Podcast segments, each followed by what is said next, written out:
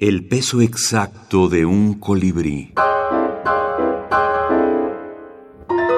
1968.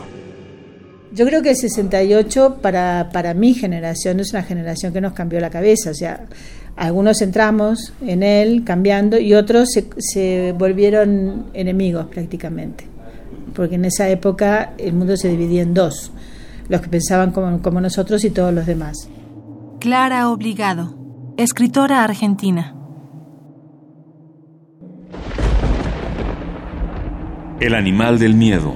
Fragmento. Juan Carlos Gallegos Rivera.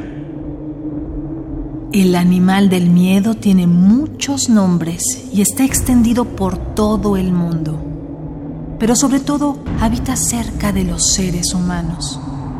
Esto es así porque, a pesar de toda su gran variedad de características y conductas, realiza una acción que siempre es invariable.